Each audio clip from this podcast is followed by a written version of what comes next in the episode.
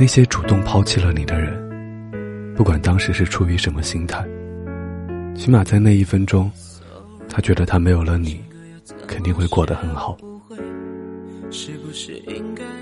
过了这么久，大家都有了新生活，希望都做到互不打扰。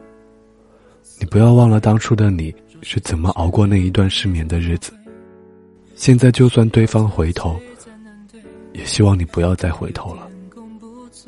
总是分分合合的感情，最终能够走多久呢？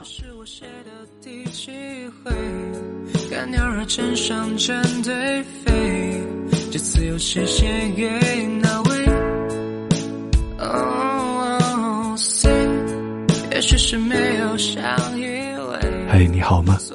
今天是二零一七年二月二十七号，在这里和您道一声晚安，明